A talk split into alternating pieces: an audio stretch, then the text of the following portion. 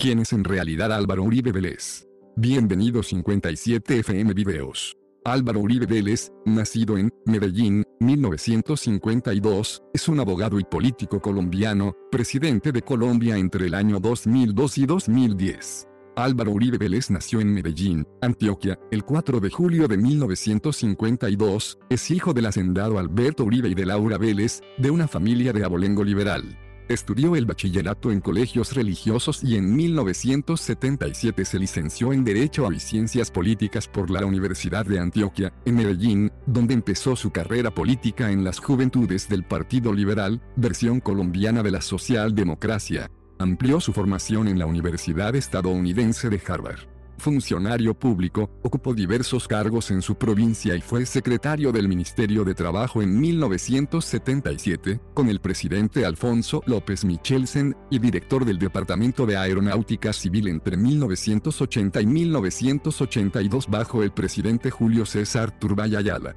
De esa época datan las sospechas que enturbian su pasado. Según una biografía crítica, El Señor de las Sombras, publicada en 2002, escrita por el periodista Josep Contreras, de la revista estadounidense Nisuec, concedió licencias de vuelo a algunos pilotos que eran traficantes de drogas del cártel de Medellín, acusaciones reiteradamente desmentidas, pero en las que insistieron dos periodistas colombianos, Fernando Garavito y Fabio Castillo, en una inquietante investigación recogida en el libro Los jinetes de la cocaína. A esas acusaciones contribuyó la amistad de su padre con los capos Fabio Ochoa y Pablo Escobar, este último hizo fortuna y ganó notoriedad como jefe de uno de los poderosos cárteles de la droga. Alberto Uribe fue asesinado por los guerrilleros de las Fuerzas Armadas Revolucionarias de Colombia, FARC, en 1983, en su finca de Huacharacas, cuando presuntamente se resistió a ser secuestrado. Y en 1991, un informe del Departamento de Estado norteamericano presentó a Álvaro Uribe como estrecho amigo personal de Pablo Escobar y vinculó el asesinato de su padre con sus intrincadas relaciones con el narcotráfico. La muerte de su padre cambió radicalmente sus planes, vendió todas sus propiedades agrarias para dedicarse a la política elegido alcalde de Medellín en 1982, concejal en 1984 y 1998, ejerció como senador de 1986 a 1994 y fue portavoz del sector del partido más inclinado al empleo de la fuerza para acabar con la guerrilla endémica como gobernador de Antioquia entre 1995 y 1997, propugnó la participación y la transparencia en su gestión, pero de esos años datan sus contactos con los elementos paramilitares que combatían a la insurgencia en las denominadas Autodefensas Unidas de Colombia. Con su proyecto de Estado comunitario, defendió una estrategia de rearme e implicación de los civiles en la lucha antisubversiva. Gracias a la colaboración ciudadana, los secuestros se redujeron un 60% y las vías que comunican Antioquia con Bogotá fueron transitables. No pudo evitar, sin embargo, las acusaciones de promover o favorecer a las asociaciones privadas de seguridad, agrupadas en el programa Convivir, que cometieron innumerables violaciones de los derechos humanos antes de ser proscritas. Al expirar su mandato, se retiró provisionalmente de la política, coincidiendo con la llegada a la presidencia del conservador Andrés Pastrana, y obtuvo una beca Simón Bolívar, del British Council, para trasladarse a la Universidad de Oxford, en la que fue profesor asociado del St. Anthony's College entre 1998 y 2000. Regresó a la arena política, para sumarse a la campaña del candidato del Partido Liberal, Horacio Serpa Uribe, que había sido ministro del Interior, pero del que discrepó en cuanto a la estrategia antiguerrillera, por lo que rompió la disciplina partidaria y presentó su candidatura a las elecciones como independiente, en un clima de exacerbada violencia tras el fracaso del proceso de paz negociado por Pastrana con las FARC a lo largo del 2001, con un lenguaje enérgico y claro, denunciando las concesiones y prometiendo una lucha implacable contra el terror, su proyecto de seguridad democrática y resistencia civil se impuso ante una ciudadanía hastiada de escuchar pronósticos irreales sobre la paz durante 40 años. Su creciente popularidad se fraguó en el descrédito de todos los intentos de una solución política o negociada del conflicto y del dualismo tradicional y oligárquico de liberales y conservadores. Uribe se forjó una imagen de honradez y firmeza, insistiendo en la necesidad de restablecer la autoridad del Estado, y se distanció de los otros candidatos al declarar que no se opondría a la llegada de tropas extranjeras para combatir el narcotráfico, como corolario del plan multimillonario acordado entre los presidentes Pastrana y Bill Clinton para la destrucción de los cultivos de coca. Durante la campaña electoral Uribe fue objeto de al menos 15 intentos de asesinato, presumiblemente por parte de las FARC, el último y más espectacular el 13 de abril de 2002, cuando un autobús bomba hizo explosión al paso de su vehículo blindado, en una calle de Barranquilla. Resultó ileso, pero en el atentado murieron dos personas y 22 personas resultaron heridas. El 26 de mayo de 2002 Álvaro Uribe se convirtió en el primer candidato presidencial que obtuvo la victoria en la primera vuelta, con el 52.8% de los votos, derrotando al también liberal Horacio Serpa que obtuvo 31.8% y al candidato de la izquierda Luis Eduardo Garzón que obtuvo 6.2%. Su triunfo se vio empañado por una abstención del 51%. Álvaro Uribe Vélez, presidente de Colombia. El mismo día de su toma de posesión el 7 de agosto, las FARC lanzaron 14 obuses contra la Cámara de los Representantes, donde se celebraba la investidura, causando 19 muertos y un centenar de heridos en el vecino barrio marginal de El Cartucho del centro de Bogotá. Ante la ofensiva guerrillera, el presidente decretó el estado de excepción, solicitó la mediación de la ONU y creó un nuevo impuesto sobre el patrimonio para financiar el aumento de los efectivos del ejército y la policía llegó a un acuerdo con las autodefensas de Colombia, cuyo jefe, Carlos Castaño, aceptó una tregua indefinida y la desmovilización condicionada de 10.000 hombres, seguidas por la entrega de las armas de los 1.500 miembros del bloque Catatumbo, de Salvatore Mancuso. Washington respaldó la ofensiva contraguerrillera, la detención masiva de insurgentes y la ampliación de los poderes militares. Uribe se convirtió en el más fuerte aliado del presidente George W. Bush en América Latina y recibió una generosa ayuda económica del Congreso estadounidense, pese a su negativa a extraditar a los paramilitares.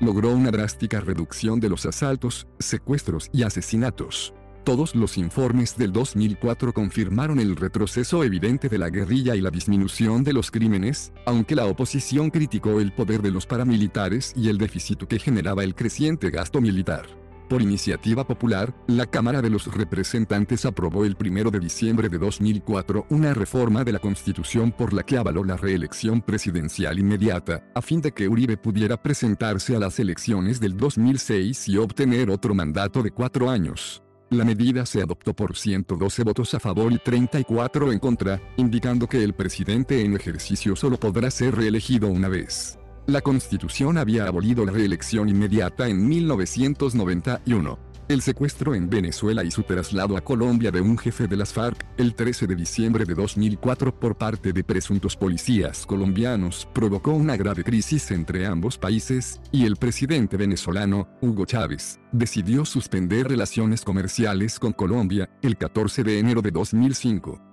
Bogotá acusaba a Caracas de indolencia en la lucha contra el terrorismo, cuando no de complicidad con las FARC. El conflicto, el mayor surgido entre los dos países desde 1987, tocó a su fin el 28 de enero con un comunicado oficial de los respectivos gobiernos, y se superó definitivamente el 29 de marzo de 2005, en Ciudad Guayana de Venezuela, cuando Uribe y sus homólogos venezolano, brasileño, Luis Ignacio Lula da Silva, y el español, José Luis Rodríguez Zapatero, sellaron una declaración a favor del multilateralismo y de la utilización de la ley en la lucha contra el hambre y el terrorismo en el ámbito económico logró significativos éxitos, sobre todo en los primeros años de su gestión. Tras la reforma legal que permite la reelección presidencial, Uribe volvió a ser elegido presidente de la República en los comicios de mayo de 2006, en los que obtuvo el 62% de los votos. Entre los temas más conflictivos a los que hubo de enfrentarse en su segundo mandato destaca el de las negociaciones con la guerrilla para lograr apaciguar la violencia en el país. A mediados de 2007 el gobierno ordenó la liberación de 177 guerrilleros, entre los cuales estaba Rodrigo Granda, uno de los principales líderes de las FARC. En enero de 2008, después de complejas gestiones que contaron con la participación de representantes de varios países y en las que ofició de mediador el presidente de Venezuela, Hugo Chávez, las FARC dejaron en libertad a Consuelo Rodríguez y Clara Rojas, dos rehenes, que habían permanecido seis años secuestradas en la selva. En julio del mismo año, la ex candidata a la presidencia Ingrid Betancourt, junto con tres estadounidenses y 11 soldados, fue rescatada de un cautiverio similar mediante un operativo militar de infiltración. El éxito obtenido en ambas acciones sembró la esperanza respecto a un proceso que permita dar nuevos signos de paz en territorio colombiano. Durante la primera mitad del 2009 se deterioraron las relaciones del gobierno colombiano con su homólogo de Venezuela ya antes de que Hugo Chávez mediara por la liberación de Rodríguez y Rojas, los mandatarios de ambos países venían protagonizando enfrentamientos que tenían como fondo las discrepancias con respecto a la injerencia del gobierno estadounidense en el combate contra el narcotráfico y la guerrilla en territorio colombiano.